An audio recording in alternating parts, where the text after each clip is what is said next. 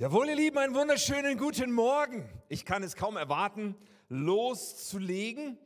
Und ich begrüße euch in der K21 auch nochmal von meiner Seite. Yes, wir sind in einer Predigtreite heute an diesem fünften Sonntag im Januar mit beiden Campussen in einem Haus. Das ist großartig. Und heute, glaube ich, der Teil der Predigtreihe, der kommt, ist ein ganz, ganz entscheidender Teil. Wir sind in dieser Reihe der Tisch. Und es geht um etwas, worüber wir uns, glaube ich, worum wir uns alle sehnen und wonach wir uns alle sehnen, nämlich erfüllt zu leben, emotional gesund zu leben. So Stichworte wie stark zu sein und krisenfest, ja, beziehungsfähig zu sein und mit einer Freude, mit einer Lebensfreude am Start zu sein. Und das ist, glaube ich, etwas, was einen Nerv trifft, wo viele Menschen in unserer Zeit sagen, boah, das erlebe ich zu wenig. Oft sind Phasen in meinem Leben, da fühle ich mich kraftlos, da fühle ich mich ausgepowert oder ich habe verschiedenste Herausforderungen in diesen ganzen Themen. Und wir haben uns in dieser Predigtreihe bisher und auch äh, bis zu Ende werden wir uns beschäftigen mit einem Psalm von einem Mann namens David, der alle Gründe gehabt hätte, emotional nicht so gut aufgestellt zu sein, der eine Geschichte hatte, die sehr herausfordernd war, familiär und an vielen Stellen. Aber der schreibt diesen Psalm und beschreibt, was wir erleben können mit Gott, was er erlebt mit Gott und wie Gott uns aufgestellt sein lassen möchte. Und ich dachte, wenn ich das heute nochmal lese, ich nehme eine andere Bibelübersetzung, als in den letzten Wochen, einfach um noch ein paar Facetten und Nuancen damit rauszukitzeln aus diesem Psalm. Ich finde den so herrlich. Psalm 23, ein Psalm Davids. Vers 1, der Herr ist mein Hirte. Mir wird nichts mangeln. Er weidet mich auf grünen Auen und führt mich zu stillen Wassern. Er erquickt meine Seele. Das finde ich so herrlich. In, in der anderen Bibelübersetzung steht, er gibt mir Kraft. Ist auch gut. Hier steht, er erquickt meine Seele. Er führt mich auf rechter Straße um seines Namens willen.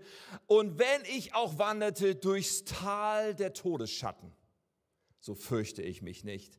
So fürchte ich kein Unglück. Denn du bist bei mir. Dein Stecken und Stab, sie trösten mich. Du bereitest mir einen Tisch angesichts meiner Feinde. Du hast mein Haupt mit Öl gesalbt. Mein Becher fließt über. Die, nur Güte und Gnade werden mir folgen mein Leben lang und ich werde bleiben im Haus des Herrn immer da. Heute wird es um die Frage gehen, wie können wir auftanken? Dieser Psalm redet total viel davon, dass wir an stille, frische Wasser kommen, dass wir an grüne Auen kommen, dass unsere Seele erquickt wird. Hier spricht jemand, der erlebt, wie er wirklich auftankt. Und ich glaube, dass wir alle danach eine Sehnsucht haben. Das Spannende ist, Jesus greift diese Gedanken aus Psalm 23 an irgendeiner Stelle im Neuen Testament immer auch auf. Er sagt in Matthäus 11 folgendes, auch diesen Text will ich noch vorab lesen. Und Jesus sagt, kommt her zu mir, die ihr, Mühe, die ihr müde seid und schwere Lasten tragt. Ich will euch Ruhe schenken. Nehmt mein Joch auf euch, ich will euch lehren, denn ich bin demütig und freundlich und eure Seele wird bei mir zur Ruhe kommen. Denn mein Joch passt genau, meine ähm, Last, die ich euch auflege, ist leicht. Also keine Ahnung, was du jetzt denkst. Ich würde sagen, das trifft eine Sehnsucht im Leben von uns, oder? Auftanken. Und eigentlich, ehrlich gesagt, ich meine, auftanken ist toll. Wir alle wollen gerne auftanken. Die Frage ist ja eigentlich, warum brauchen wir jetzt überhaupt noch eine Predigt dazu? Ja, braucht jetzt eine Predigt, damit du motiviert bist, endlich mal aufzutanken? Ich glaube, eigentlich sagen wir alle, yes, ich will auftanken. Also Motivation ist vielleicht nicht das Problem. Aber mein, meine Wahrnehmung ist, dass wir oft Mühe haben mit dem Auftanken. Und das ist interessant, weil wir als Generation haben eigentlich mehr freie Zeit als alle möglichen Generationen der Menschheitsgeschichte vor uns. Mehr Zeit zur freien Gestaltung. Aber oft sagen Menschen, boah, ich habe keine Zeit und das ist so schwierig und ich bin so ausgepowert. Und ich möchte noch, bevor ich bete, eine These voranstellen. Meine These lautet, wir sind Meister darin, uns abzulenken und zu betäuben. Doch wir verstehen wenig davon, wirklich aufzutanken. Wir sind Meister darin, uns abzulenken und zu betäuben. Doch wir verstehen wenig davon, wirklich aufzutanken. Jesus Christus, ich danke dir dafür, dass du diesen Tisch vorbereitet hast. Und dass es bei dir alles gibt, was wir brauchen, dass du unsere Seele erquicken willst, dass du uns wirklich auftanken lassen möchtest. Und ich bete, Herr, dass du uns heute die Augen öffnest. Ich glaube, dass du heute in der Begegnung mit uns uns etwas aufzeigen willst, was unser ganzes Leben total verändern kann. Und ich bete, Herr, dass wir von dir hören und wir wollen tun, was du sagst. Wir heißen dich willkommen und beten, tu dein Werk an uns. Amen. Amen. Yes, ihr Lieben, auftanken. Ich dachte, es ist einfach mal gut, wenn ich hier so ein, ein Kabel mitbringe. Ich weiß nicht, ob du das mal schon gesehen hast. Es ist ja was ganz Modernes hier, ein Kabel, was so ein Ende hat. Denn beim Auftanken, ganz ehrlich, ich denke da zuerst an Autos. Oder? Das ist so ein Begriff, aus dem wir das kennen. Und ich fahre kein Elektroauto, sondern ein Auto, wo man tatsächlich noch Dieselkraftstoff reinfüllt. Und irgendwie die Frage des Auftankens ist ja beim Thema Elektromobilität, was so in aller Munde ist, irgendwie auch so eine Riesenfrage, oder? Wie geht das mit dem Auftanken? Denn so als, als, als Dieselfahrer ist man ja so gewohnt, okay, äh, ich fahre zur Tankstelle, das dauert fünf Minuten. Und anschließend, wenn ich einen großen Tank habe, sagt mein Display, Sie haben eine Reichweite von 1100 Kilometern. Nice, oder? Aber bei Elektroautos funktioniert das ein bisschen anders. Da muss man an eine Ladestation und man muss Elektrizität reinladen. Das letzte Mal, als ich mit einem Autoverkäufer darüber sprach, sagte er mir, tun Sie das noch nicht. Das funktioniert noch nicht so gut, ist anderthalb Jahre her, keine Ahnung. Aber ein paar Freunde von mir haben das schon getan. Also haben sich Elektroautos besorgt. Und es gibt welche, die sind damit total happy. So ein Elektroauto kann man auch an eine Haushaltssteckdose anschließen. Aber das mit dem Aufladen geht dann ganz langsam. Aber man kann ein Elektroauto eben auch so an eine Schnellladestation anschließen. Und dann braucht es nur schlappe 20 bis 30 Minuten und man kann wieder 300 Kilometer weit fahren. Okay, so weit, so gut. Aber meine Freunde sagen, also ein Freund von mir ist total begeistert von seinem Elektroauto und wie das alles funktioniert. Ein anderer Freund sagt, boah, ich komme da öfter mal an so eine Ladesäule und dann stecke ich mein Ladekabel da rein und denke, yes, jetzt kann ich aufladen und dann passiert da nichts dann funktioniert diese blöde Säule nicht und dieses Auto wird nicht aufgeladen. Und ganz ehrlich, mein Thema ist heute nicht das Für und Wider von Elektromobilität, okay? Kauf dir, was immer du willst für ein Auto oder sieh das, wie immer du willst, nicht mein Thema. Das, warum ich das benutze als Illustration ist, dass wir uns klar machen dürfen, dass mit dem Aufladen ist nicht immer so selbstverständlich. Das mit dem Auftanken ist nicht immer automatisch und nicht immer easy und funktioniert nicht immer gleich, so wie wir es vielleicht gewohnt sind vom Dieseltanken. Moment mal, also wenn es um uns selbst geht, kann es nämlich auch so sein, dass wir auftanken wollen, dass wir vielleicht sogar unser Ladekabel nehmen und das in eine Steckdose stecken, aber dass da der Strom nur sehr, sehr langsam oder vielleicht sogar gar nicht fließt. Ja, es kann sogar sein, dass wir versuchen aufzutanken und das, was wir versuchen, sogar einen negativen Effekt hat auf unseren Tank. Und damit wollen wir uns heute ein bisschen auseinandersetzen, weil ich glaube, dass dieses Thema so, so wichtig ist. Denn wir sind Meister darin, uns abzulenken und zu betäuben. Doch wir verstehen wenig davon, wirklich aufzutanken. Nun, im Klartext ist es ja nun mal so. Es ist, es ist so, dass wir in unserer Freizeit, und wir alle haben eigentlich relativ viel Freizeit, wie gesagt, Generationen vor uns hatten oft weniger, wir versuchen Dinge zu tun, um uns zu entspannen, oder? Da hat man Zeit zur freien Gestaltung und dann sagt man, okay, jetzt tue ich was zur Entspannung. Und vielleicht fangen wir mal damit an, äh, uns darüber Gedanken zu machen. Ähm, ich glaube, dass es eine Menge zu entdecken gibt darin, dass wenn wir sagen, okay, ich tue etwas zur Entspannung, aber irgendwie leitet mein Tank nicht auf, zu verstehen, wie das funktioniert. Und ich möchte noch eins vorwegschicken, Gott will, dass unser Tank immer voll ist. Das ist eigentlich die Absicht Gottes. Gott ist sozusagen der Ingenieur, der Schöpfer, der uns gemacht hat, der dieses Elektroauto gebaut hat, der sogar genau weiß, wie das funktioniert mit dem Auftanken. Und er möchte, dass wir voll auftanken. Er hat Wege dafür vorgesehen, im natürlichen und im geistlichen, wie wir auftanken können. Und die Frage ist, wie funktioniert das? Denn wir sind nicht gezwungen dazu. Auch das Elektroauto muss man nicht irgendwo anschließen. Man kann den Tank auch einfach leer lassen. Und so ist es in unserem Leben auch. Viele Menschen leben mit leerem Tank die meiste Zeit. Okay, fangen wir an darüber nachzudenken. Ich möchte mal damit anfangen, dass wir uns klar machen, okay, äh, wie sind wir geschaffen? Und ich will das ganz vereinfacht darstellen. Das ist sicherlich anfechtbar, aber es hilft uns erstmal, eine ganz grobe Vorstellung zu kriegen. Man kann sagen, der Mensch, ganz vereinfacht, der Mensch besteht aus Körper, Seele und Geist. Okay? Das, was unseren Körper angeht, da haben wir noch eine gewisse Vorstellung. Vermutlich hast du eine Vorstellung davon, okay, das ist mein Körper, so und so funktioniert er in etwa, alles klar. Dann haben wir aber auch eine Seele. Und die Seele, das ist äh, der Sitz von Verstand, Wille und Gefühlen. Und da haben wir schon deutlich weniger Verständnis von, wie das eigentlich so funktioniert, unsere Seele. Und schließlich in diesem Bild, und wir werden das alles gleich noch näher besprechen, ist da auch noch unser Geist. Und vielleicht sagst du, habe ich ein großes Fragezeichen. Also mit Geist ist das gemeint, wo wir in der Lage sind, eine Verbindung herzustellen zum Übernatürlichen, insbesondere eine Verbindung zu Gott herzustellen. Der Geist ist der Teil von uns, der in der Lage ist zu verstehen, dass es eine Ewigkeit gibt, dass dieses Leben nicht alles ist. So der Mensch ist Körper, Seele und Geist. Und bevor wir da in Details reingehen, will ich schon mal sagen, all diese drei Elemente unseres Menschseins können aufgetankt sein oder leer. Alle drei. Es kann sein, dass wir körperlich total fit, und frisch sind, aber unsere Seele leer ist. Das ist möglich. Es ist auch möglich, dass es uns seelisch gut geht, obwohl es uns körperlich nicht gut geht. Aber natürlich ist auch die Wahrheit, ich meine, am besten ist alles drei aufgetankt, aber es ist auch die Wahrheit, dass es Wechselwirkungen gibt. Wenn es unserer Seele nicht gut geht, unser Körper eigentlich gesund ist und fit ist, kann es trotzdem sein, dass wir körperlich krank werden. Die Medizin nennt das psychosomatische Erkrankung. Okay, wir verstehen, das sind Wechselwirkungen. Okay, das behalten wir mal kurz im Hinterkopf, darauf kommen wir zurück. Jetzt schauen wir an, was wir so tun als Menschen, wenn wir sagen, oh, ich möchte mich entspannen. Ich habe freie Zeit und ich möchte gerne mich entspannen.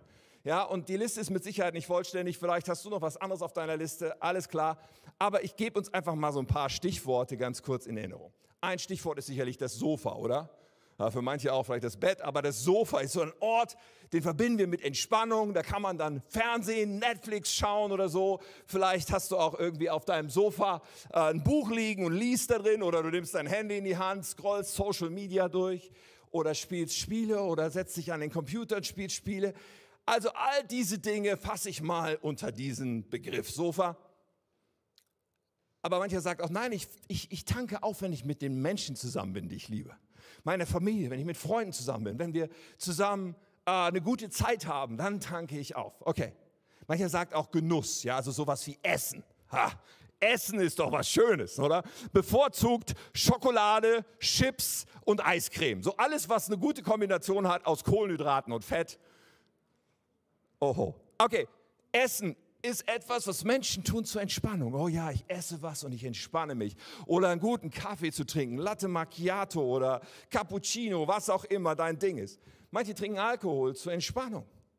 Manche sagen auch, ich entspanne, wenn ich eine Zigarette rauche. Oder Menschen nehmen sogar Drogen, um sich zu entspannen, als eins der Gründe.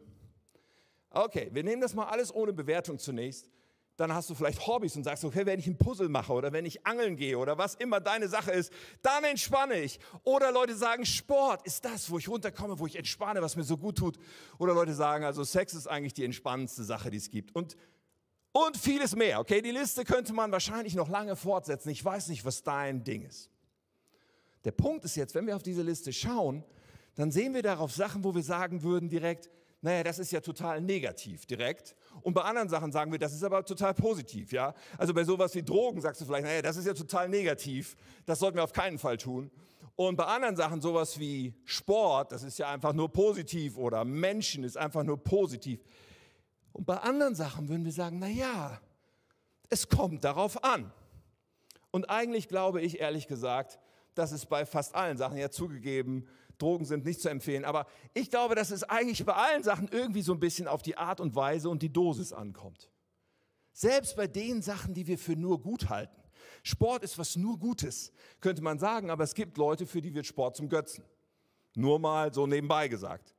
Also es gibt da eine Übertreibung. Und bei Menschen kann man sagen, natürlich, Menschen, wir sind alle von Gott geschaffen. Gott hat uns als Beziehungswesen geschaffen, großartig mit Menschen zusammen zu sein aber es gibt auch Menschen, die haben einen toxischen, einen giftigen Einfluss aufeinander. Nur mal so als Gedanke und dieses ganze Thema von Beziehungen und Menschen und was das alles mit unserer Predigtreihe zu tun hat, da gehen wir nächste Woche nochmal drauf ein. In aller Ruhe, heute nur mal kurz angetickt. Aber bei vielen dieser Sachen ist die Frage immer die Frage der Dosis. Ja, ein, zwei Tassen Kaffee zu trinken, ist sicherlich kein Problem, denke ich mal, aber wenn du zwei Kannen Kaffee trinkst, uiuiui.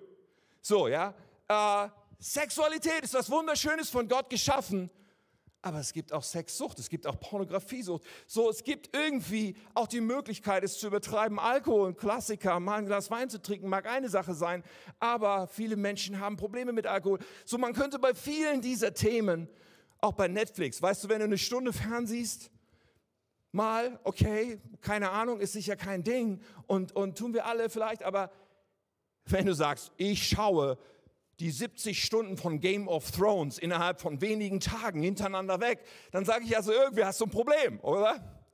Selbst wenn es Grey's Anatomy ist oder was auch immer deine Serie ist, okay? Du hast ein Problem, wenn du irgendwie sagst, ich kann da nicht mehr mit aufhören und schaue mir eine nach der anderen an.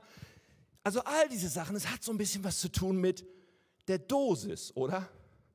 Und das Ding ist, dass die Dinge, die wir tun, um zu entspannen, wo wir vielleicht so einen gewissen Effekt von, ach, irgendwie tut mir das gut, meinen zu spüren, ganz schnell werden sie zu Sachen, zu Gewohnheiten, die wir so intensiv leben, dass man schon eher von einer Sucht sprechen kann. Und von etwas, was wir übertreiben bei vielen dieser Themen und wo wir sozusagen unseren Stecker in die Steckdose zu stecken versuchen. So dieses Fernsehen, das müsste mich doch jetzt entspannen. Und ein paar Stunden später können wir, könnten wir feststellen, oft machen wir uns die Gedanken, nicht könnten wir feststellen, naja, eigentlich wirklich meinen Tank aufgefüllt hat das gar nicht. Mich wirklich mehr mit Freude gefüllt hat das gar nicht. Mir wirklich eine größere Widerstandskraft in Herausforderungen gegeben hat es vielleicht gar nicht so sehr. Ich habe meine Steckdose angezapft, aber mein Tank ist nicht wirklich voll geworden. Wie wir die Zeit einsetzen, die wir haben, die wir bestimmen können, hat enorme Auswirkungen. Und oft lassen wir uns treiben, oder? Viele Sachen, die passieren einfach so, haben wir das Gefühl. Ja, ich sage ja nicht, okay, jetzt möchte ich gerne zwei Stunden meiner Lebenszeit am Handy verbringen. Ich kenne nicht viele Menschen, die das so als bewusste Entscheidung, jetzt die nächsten zwei Stunden nur Instagram scrollen. Ja, aber es passiert einfach, gefühlt. Aber die, die Sache, wie wir unsere Zeit einsetzen, wird auf die Dauer bestimmen, wer wir sind. Und wird auf die Dauer bestimmen, wie es uns geht. Und wird auf die Dauer klären, ob unser Tank voll ist oder nicht voll ist. Paulus beschreibt das so in Epheser 5. Er sagt Folgendes. Er sagt, achtet sorgfältig darauf, wie ihr euer Leben führt. Das ist nicht einfach Autopilot, lass einfach laufen. Achtet sorgfältig darauf, wie ihr euer Leben führt, nicht wie Toren, das ist ein altes Wort für Dummköpfe, sondern wie Kluge. Nutzt die Zeit, denn die Tage sind böse. Okay, nutzt die Zeit. Da ist so viel zu entdecken. Gut, jetzt haben wir angeschaut, was wir so üblicherweise tun, um zu entspannen vielleicht. Aber jetzt müssen wir mal die Frage klären, was brauchen denn Körper, Seele und Geist, um aufzutanken? Und das ist nicht ganz gleich bei diesen drei Sachen, also den drei Elementen von uns, Körper, Seele, Geist. Also wie unser Körper auftankt, was unser Körper braucht, das können wir uns wahrscheinlich noch so ungefähr vorstellen. Da haben wir noch am ehesten ein Verständnis davon. Unser Körper braucht genug Schlaf, erholsamen Schlaf. Unser Körper braucht Bewegung, er braucht Nährstoffe, er braucht Wasser und er braucht Licht, was ich immer besonders im Winter merke, wenn es alles nur dunkelgrau ist irgendwie draußen, dann merke ich das, wie mir das körperlich zu schaffen macht. Also unser Körper braucht diese Dinge. Die Tatsache, dass wir wissen, dass er das braucht, heißt noch nicht unbedingt, dass wir ihm das immer so geben. Weil es braucht ja von uns dann auch die Entscheidung. Wenn ich sage, okay, ich brauche genug Schlaf, gehört dazu die Entscheidung, rechtzeitig schlafen zu gehen. Hallo? Hier gibt es Zusammenhänge, falls es dir noch nicht... Nein, wir wissen das alle. Auch Nährstoffe, also die Tatsache, dass ich esse, heißt noch nicht zwangsläufig, dass ich meinem Körper das gebe, was ihm wirklich gut tut. Das sind immer noch zwei verschiedene Dinge. Und da braucht es halt manchmal Disziplin, von Bewegung mal ganz zu schweigen. Es braucht manchmal Disziplin, es braucht manchmal Willenskraft, damit wir unseren Körper so behandeln, dass unser Körper aufgetankt ist. Alright, ist schon mal gut, sich das klar zu machen. Spannender wird es bei dem zweiten Bereich, dem Bereich der Seele. Denn da wissen wir schon etwas weniger auf. Wie tankt unsere Seele auf? Unsere Seele, wo ja auch Verstand, Wille und Gefühl sind. Das heißt, wenn meine Seele nicht aufgetankt ist, habe ich vielleicht oftmals die Willenskraft nicht, andere Dinge, die zum Beispiel für meinen Körper ganz wichtig sind, tatsächlich zu tun und durchzuhalten. Das ist ein Zusammenhang. Wenn meine Seele leer ist, dann höre ich vielleicht auf, den Sport zu machen oder die, Bewe die Ernährung so zu gestalten, wie es mir eigentlich gut tut. Wie tankt nun meine Seele auf? Und da möchte ich mit uns drei Dinge anschauen, von denen ich überzeugt bin, dass unsere Seele sie sucht, dass unsere Seele damit auftankt. Und das erste davon ist Liebe. Es ist tatsächlich so, wir Menschen, wir suchen nach Liebe und Annahme. Unsere Seele sucht nach Liebe und Annahme. Und wir suchen das natürlich in Beziehungen, in, in den, bei den Menschen, mit denen wir unterwegs sind. Wir suchen Liebe und Annahme. Einsamkeit kann uns seelisch sehr zu schaffen machen, kann uns leer laufen lassen, weil wir eigentlich nach Liebe und Annahme uns suchen. Übrigens, kleine Nebenbemerkung. Viele Menschen denken, Sex wäre nur was Körperliches. Ja, es ist ja nur Sex. Das Ding ist, unsere Seele sucht bei jeder sexuellen Begegnung, sucht nach Verbindung sucht nach Liebe. Und wenn das nicht Teil des Deals ist, wird es unserer Seele immer wieder Schaden zufügen. Wir suchen nach Liebe. Also die wichtigste Sache für unsere Seele ist, ist Liebe. Die Frage, bin ich liebenswert? Habe ich Wert? Und hier bei diesem Thema der Seele und diese, dieser Frage der Liebe sehen wir schon, da gibt es sowas wie menschliche Steckdosen. Da kann man dann den kleinen Stecker reinstecken. Und ja, das lädt auch. Der, der, der menschliche Stecker der Liebe funktioniert auch. Wenn Menschen mich lieben, tut meiner Seele das wirklich gut und da fließt auch Strom. Allerdings gibt es bei dieser Frage, und so ist es bei den anderen Fragen der Seele auch, gibt es auch noch eine andere Quelle, eine tiefer und umfassender gehende Quelle, und das ist die Liebe Gottes. Bei den Dingen, die unsere Seele wirklich sucht, ist Gott nochmal eine ganz andere Quelle, die wir in unserem Leben anzapfen müssen. Was braucht unsere Seele noch? Eine zweite Überschrift, die ich mal reinbringen will, ist die Überschrift Ruhe. Ruhe. Das ist schon ein bisschen tricky. Mit Ruhe können wir oft heutzutage nichts anfangen. Viele Menschen, bei denen löst Stille fast so, so eine Angst aus oder so ein Unwohlsein. Viele Menschen heutzutage können Stille gar nicht mehr aushalten. Da muss immer irgendwie ein Radio an sein, ein Fernseher laufen, irgendwas muss immer irgendwie da sein, weil diese Stille, die ist ja fast beängstigend, aber tatsächlich ist das nur ein, ein, ein Alarmsignal, wenn wir Stille gar nicht aushalten können, dass wir uns mit unserer Seele und ihrem Bedürfnis nach Ruhe mal beschäftigen sollten, weil tatsächlich unsere Seele Ruhe sucht, Frieden. Wir haben vorhin Matthäus 11 gelesen. Jesus sagt, ich will euch Ruhe geben. Er spricht von diesem Bedürfnis unserer Seele. Und auch da merken wir schon wieder daran, dass Jesus das zusagt, dass es so eine menschliche Ruhe gibt. Und es gibt ja viele Techniken und Achtsamkeit und Yoga und mach die Meditation und sonst was.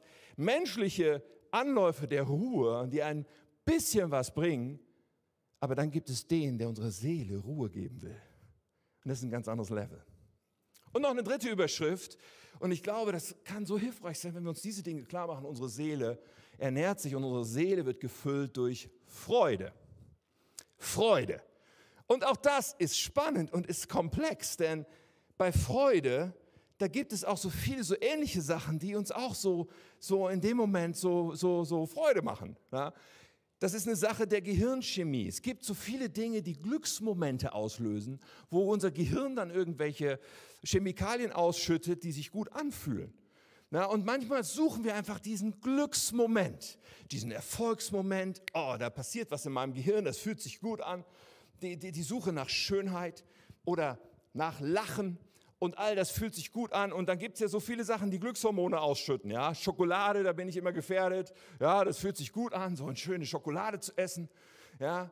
Äh, Glücksmomente, Glückshormone werden ausgeschüttet beim Orgasmus, bei der Zigarette, beim Instagram-Scrollen. All diese Dinge machen etwas mit unserem Gehirn. Und wir denken, ach, das fühlt sich gut an. Wir greifen zum Eis und sagen, das tut meiner Seele gut. Ja, das, was wirklich passiert ist, Glückshormone werden ausgeschüttet und unser emotionales äh, Gefühl geht nach oben. Aber anschließend, weil das nicht lange anhält, stürzt es wieder ab. Und dann machen wir was, um es wieder nach oben zu bringen. Und dann stürzt es wieder ab. Und dann müssen wir es wieder nach oben bringen. Und dann stürzt es wieder ab. Was eigentlich unfassbar anstrengend ist, wenn diese Kurve immer so läuft. Und was uns dazu bringt, immer mehr Suchtverhalten und Gewohnheiten zu entwickeln, die mehr wie Süchte sind, weil wir immer wieder versuchen, diese Kurve nach oben zu bringen. Und es ist so hilfreich, uns dem mal schonungslos zu stellen in unserem Leben, was da abläuft. Weil echte Freude ist mehr als das. Echte Freude hat eine Verbindung zu einer echten Quelle und es ist auch wiederum Gott. Gott möchte uns eine Freude schenken, die noch weit über diese Glücksmomente hinausgeht. Viele dieser Dinge sind nicht an sich schlecht, nur dann, wenn sie zur Sucht werden, sind sie schlecht. Verstehe mich richtig. Aber Freude, die Gott uns schenkt, hat eine andere Qualität. Und damit sind wir schon beim dritten Bereich dessen, was in unserem Leben aufgetankt werden muss. Und das ist tatsächlich der Schlüsselbereich. Und das ist unser Geist. Unser Geist muss aufgetankt sein. Jetzt kann es sein, dass du mit einem großen Fragezeichen diese Botschaft hörst und denkst, okay, mein Geist, also keine Ahnung, was ist das überhaupt?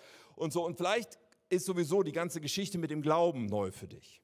Wenn du Jesus Christus nicht persönlich kennst, wenn du nicht gesagt hast, okay, ich gebe diesem Gott mein Leben, ich vertraue Jesus mein Leben an, ist meinem Herrn und Retter, dann ist es ehrlich gesagt ganz normal, dass das wahrscheinlich für dich Neuland ist, wovon ich hier rede, weil in dem Moment, wo wir das machen, wo wir Jesus Christus unser Leben anvertrauen, gibt Gott eine Antwort in uns. Und das ist, er macht unseren Geist lebendig.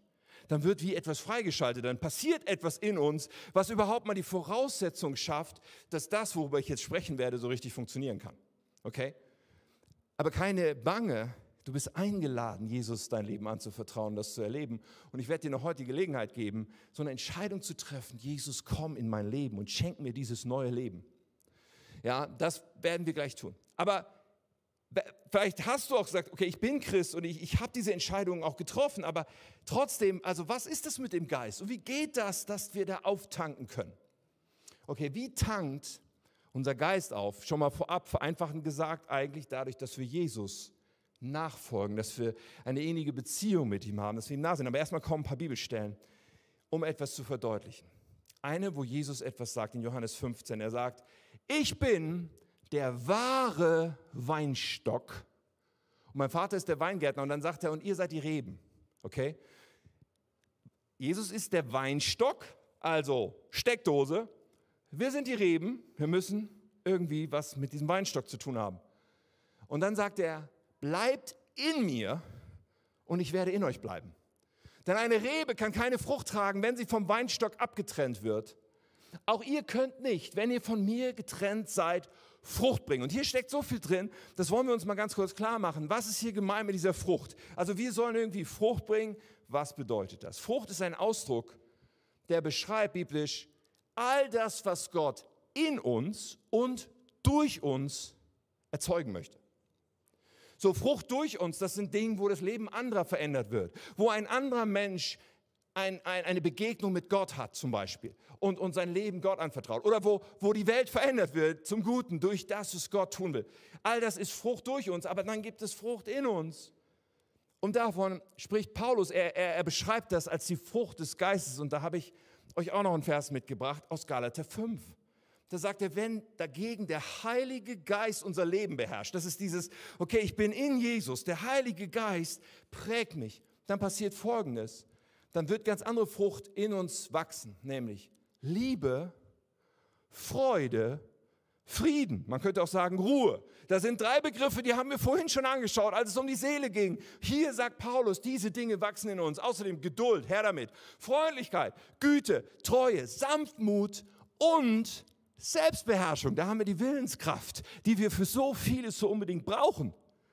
All diese Dinge sind eigentlich, das, diese Liste ist eigentlich die Liste dieser Predigtreihe. Darüber reden wir in dieser Predigtreihe. Das sind all diese Dinge an dem Tisch von Jesus. Das sind diese Dinge, die es für uns gibt, wenn wir in ihm, dem Weinstock, wirklich verankert sind. Das sind diese Dinge, wenn der Geist Gottes unser Leben prägt.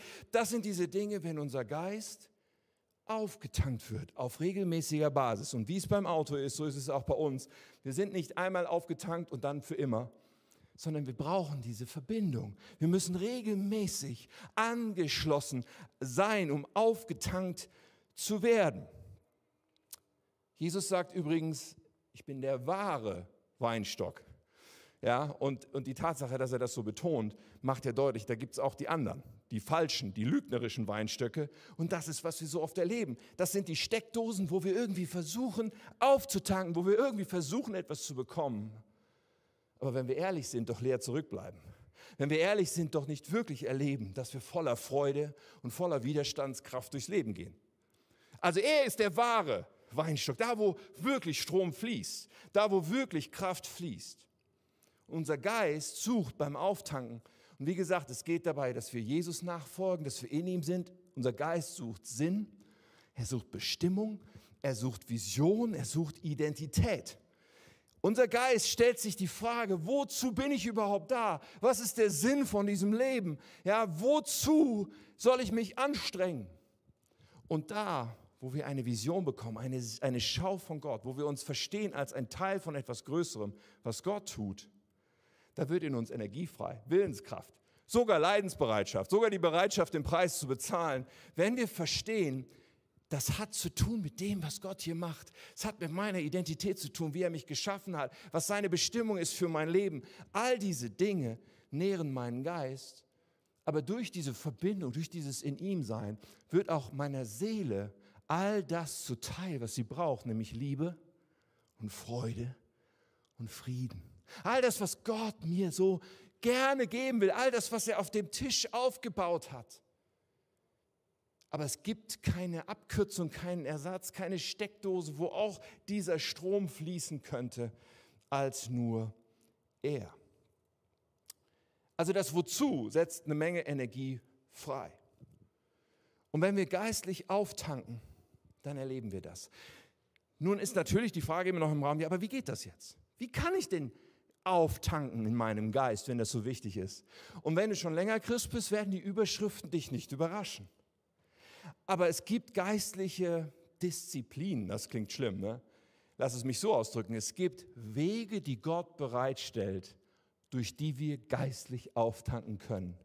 Es gibt Wege, die er uns schenkt, Möglichkeiten, die er uns anbietet, die stehen alle in seinem Handbuch. Alle in der Bedienungsanleitung für dein Leben. Und wenn du die tust, wirst du geistlich auftanken. Was sind geistliche Disziplinen, von denen ich hier spreche? Das wäre zum Beispiel das Wort Gottes, die Bibel.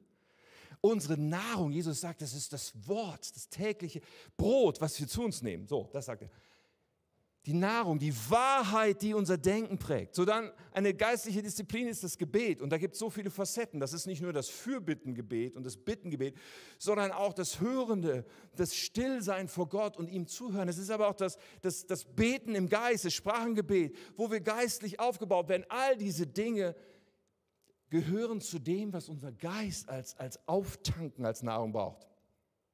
Dann Lobpreis. Und Lobpreis bedeutet, dass wir die Größe Gottes anschauen und proklamieren, dass wir, dass wir seine Stärke anschauen und uns damit beschäftigen. Dann Anbetung, wo wir ihm unsere Liebe ausdrücken, wo wir ihn ehren. Und ich habe das ganz bewusst als zwei Begriffe hier aufgeschrieben, weil in beidem nochmal verschiedene Schwerpunkte des Geheimnisses liegen. Und das Fasten habe ich auch aufgeschrieben. Und das ist nicht besonders populär und nicht besonders verbreitet mit dem Fasten. Fasten bedeutet, dass wir verzichten, um Widerstandsfähigkeit aufzubauen. Fasten bedeutet, dass wir unserem Körper mal Nahrung vorenthalten, um unseren Geist stark zu machen, sensibel zu machen für das Reden Gottes. Und all diese Disziplinen sind so hilfreich. Es ist nicht, wo Gott sagt, das musst du tun. Und hier, ich muss vielleicht mal kurz auf ein paar Missverständnisse eingehen, weil mancher sagt, ja, ich weiß, ich kann da nicht so viel anfangen. Ich habe es ausprobiert, so Bibel lesen, aber ich, ich kann da irgendwie nicht so viel mit anfangen. Oder beten, irgendwie funktioniert das nicht so richtig für mich. Ich glaube, es gibt oft erstmal zum Beispiel dieses Missverständnis, als würde Gott irgendwie mit so einer himmlischen Strichliste da sitzen und sagen, okay, hast du denn auch heute gebetet? Hast du denn auch heute ein Kapitel in der Bibel gelesen? Und nur wenn die Strichliste, Strichliste immer schön gefüllt ist, ist dein Gott happy mit dir. Nun, dieser dein Gott ist nicht der wirkliche Gott. Das ist nicht Gott. Gott führt keine Strichliste. Darum geht es überhaupt nicht bei der ganzen Geschichte. Es geht nicht darum, dass wir irgendwas tun müssten, um ihn zufriedenzustellen. Ja, Gott verdient Lobpreis und Anbetung. Das wäre allein Grund genug, ohne Frage. Und ja, das Wort Gottes ist etwas, was wir befolgen sollten. Ja, ohne Frage, all das ist zwar richtig, Aber das Geheimnis liegt darin, dass wir verstehen, es geht um Begegnung, es geht um Verbindung, es geht um in ihm sein, es geht um, um diese Liebesbeziehung, es geht darum, unser, unseren Stecker an die lebensnotwendige Quelle anzuschließen und von ihm das zu empfangen, was wir brauchen, um überhaupt klarzukommen. Dass wir an diesen Tisch kommen, dass wir in ihm sind. Und wenn wir mit diesem Blick und dieser Perspektive und dieser Erwartung in unsere Zeiten gehen, die wir mit Gott haben, dann ändert sich alles. Dann ändert sich alles. Es geht um diese Begegnung. Und dann wird Liebe fließen. Wir werden erleben, wie Gott uns liebt. Und, und es wird ankommen in unserem Herzen. Das ist, was er uns schenken will. Frieden, Freude, aber auch Sinn und Ziel. Und hey, dafür lohnt es sich. All das will Gott uns schenken. So auf der Zielgeraden muss ich aber noch über eine Sache sprechen. Eigentlich ist meine Zeit schon rum, aber ganz kurz. Es gibt so viele Möglichkeiten, wie wir das tun können und wie wir die Schwerpunkte setzen und ob wir im Sessel beten oder auf dem Spaziergang beten. All diese Dinge, da gibt es viel Freiheit. Aber eins brauchen wir, glaube ich, unbedingt. Und das sind Gewohnheiten. Das sind gute Gewohnheiten auf dem Gebiet. Das Ding ist, ich habe ja vorhin darüber gesprochen, dass wenn wir unseren Geist stark machen, hat das Auswirkungen auf unsere Seele, unter anderem auf unsere Willenskraft. Eine Frucht des Geistes ist Selbstbeherrschung. Okay, aber die Willenskraft wiederum, die brauche ich ja gerade, damit ich mich entscheide, jetzt zu beten und die Bibel zu lesen und Gott anzubeten und ihn zu preisen. Wie komme ich also an die Willenskraft, wenn das, was ich dazu brauche, dann, verstehst du es, ist, ist ja ein Dilemma. Das Geheimnis sind gute Gewohnheiten. Denn was passiert bei Gewohnheiten? Unser Gehirn liebt Gewohnheiten, weil unser Gehirn ist faul. Unser Gehirn möchte am liebsten so viele Dinge wie möglich, die wir am Tag tun, aus Gewohnheit tun. Und die meisten Dinge, die du und ich tun, sind unsere Gewohnheiten. Das Problem ist nur, unser Gehirn kann nicht zwischen guten und schlechten Gewohnheiten unterscheiden. Wenn etwas Bestimmtes passiert, machen wir etwas Bestimmtes. Ob das was Gesundes ist oder nicht. Wir greifen immer wieder zu den Chips oder zu irgendwas, weil irgendetwas vorher in unserer Abfolge so war, dass das wieder unserer Gewohnheit gemäß passiert. Aber was wir tun können, ist, diese Gewohnheiten zu gestalten und zu sagen, ich will mein Gehirn prägen mit guten Gewohnheiten. Das ist anstrengend für eine Zeit so lange, bis es eine Gewohnheit wird. Denn wenn es eine Gewohnheit ist, dann geht unser Gehirn auf Autopilot. Dann machen wir das einfach. So wie morgens Zähne putzen. Ich muss mich an keinem Morgen irgendwie selber anschieben, dass ich meine Zähne putze. Ich denke noch nicht mal drüber nach, dass ich es tue. Ich tue es einfach, weil es meine Gewohnheit ist. Gute Gewohnheiten sind so ein Freund. Und wenn wir tägliche und wöchentliche gute Gewohnheiten haben, die unseren Geist ernähren, ist das ein riesen Game Changer in unserem Leben. Ein riesen Gamechanger. Aber in unserer Zeit leben wir so, dass wir irgendwie so tun, als müssten wir jeden Tag für alles eine neue Entscheidung treffen. Aber wir tun so gut daran, diese Gewohnheiten zu etablieren. Tägliche Gewohnheit, den Tag zu beginnen damit, eine Begegnung zu haben mit Jesus. Jesus zu suchen, zu beten, ihm unser Leben hinzugeben, in Sprachen zu beten, das Wort Gottes zu lesen. Einfach eine Zeit zu nehmen als feste Gewohnheit. Ja, und vielleicht braucht es ein paar Wochen, bis es eine Gewohnheit ist, wo man sagt, ich werde es tun, ich werde es tun, ich werde es tun, so lange, bis es die Gewohnheit wird. Aber es ist so, so kostbar. Und die wöchentlichen Gewohnheiten. Und da will ich zwei Dinge nennen. Das eine ist Gottesdienst. Ich bin immer wieder erschreckt, für viel, wie viele Christen es gibt, für die jede Woche im Gottesdienst zu sein keine feste Gewohnheit ist. Sondern immer wieder abzuhängen scheint davon, ob es gerade passt und wie die Umstände sind und ob es gerade dies und jenes und was ich noch machen könnte. Ich, ich meine, auch ich als Pastor führe keine Strichliste darüber, ob du da bist oder nicht. Das ist nicht der Punkt.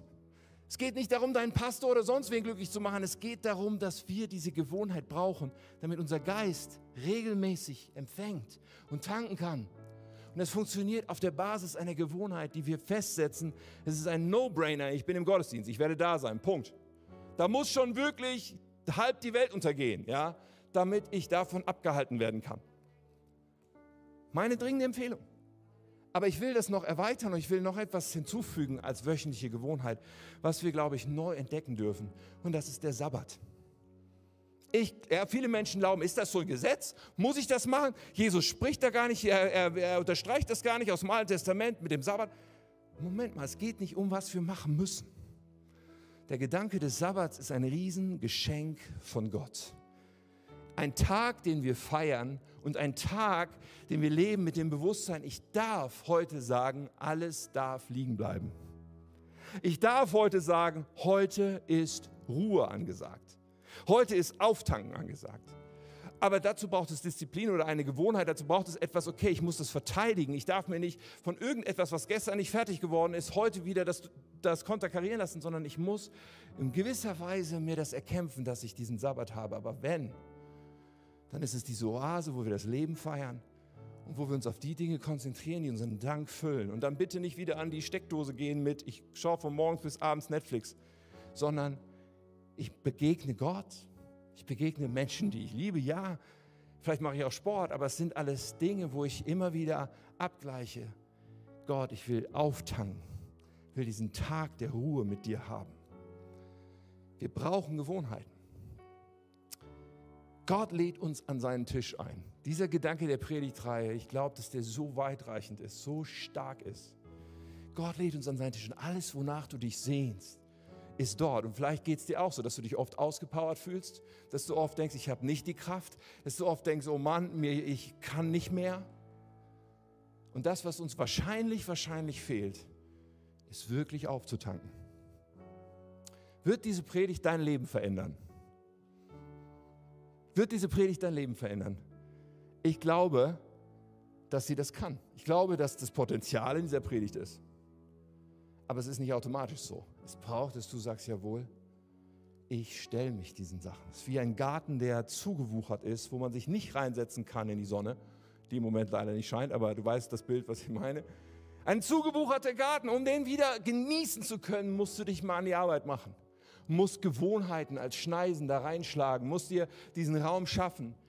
Aber glaub mir, du wirst es nie bereuen, diesen Ort des Auftankens wieder ganz neu zu erobern. Und ich möchte jetzt mit uns beten und ich lade dich einfach ein, diesen Moment zu nutzen und für dich eine Entscheidung zu treffen. Zu sagen, möchte ich, werde ich, verspreche ich jetzt und, und mach klar mit Gott, dass ich Gewohnheiten in meinem Leben ändere.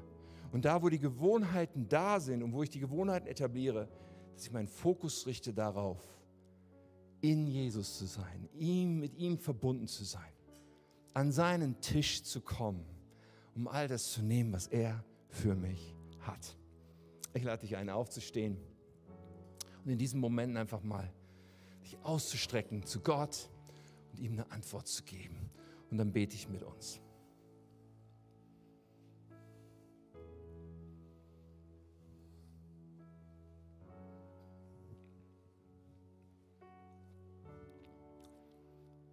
Ja, ja. Oh. Du bist die Luft die wir atmen, die wir atmen wollen. Und du bist uns nah. Und in dieser Zeit und in dieser Welt, die so voller Ablenkung, voller Betäubung ist, oh Herr, da tut dieser Moment in deinem Licht so gut, der uns die Möglichkeit gibt, diesen Weg neu einzuschlagen, in dir zu leben. Diesen Weg einzuschlagen, dass unser Geist auftankt, dass unsere Seele auftankt wir sogar die Willenskraft haben, um gesund auch mit unserem Körper, dem Tempel des Heiligen Geistes umzugehen. Und ich bete, Herr, dass wir in aller Klarheit es jetzt greifen. Das bedeutet, dass ein Weg beginnt. Da ist immer noch einiges an, an Mühe, aber ich bete, dass wir diese Wahrheit ergreifen heute und sagen, ich möchte gesunde Gewohnheiten jeden Tag, jede Woche etablieren mit dir, Jesus, um dir zu begegnen, aufzutanken bei dir.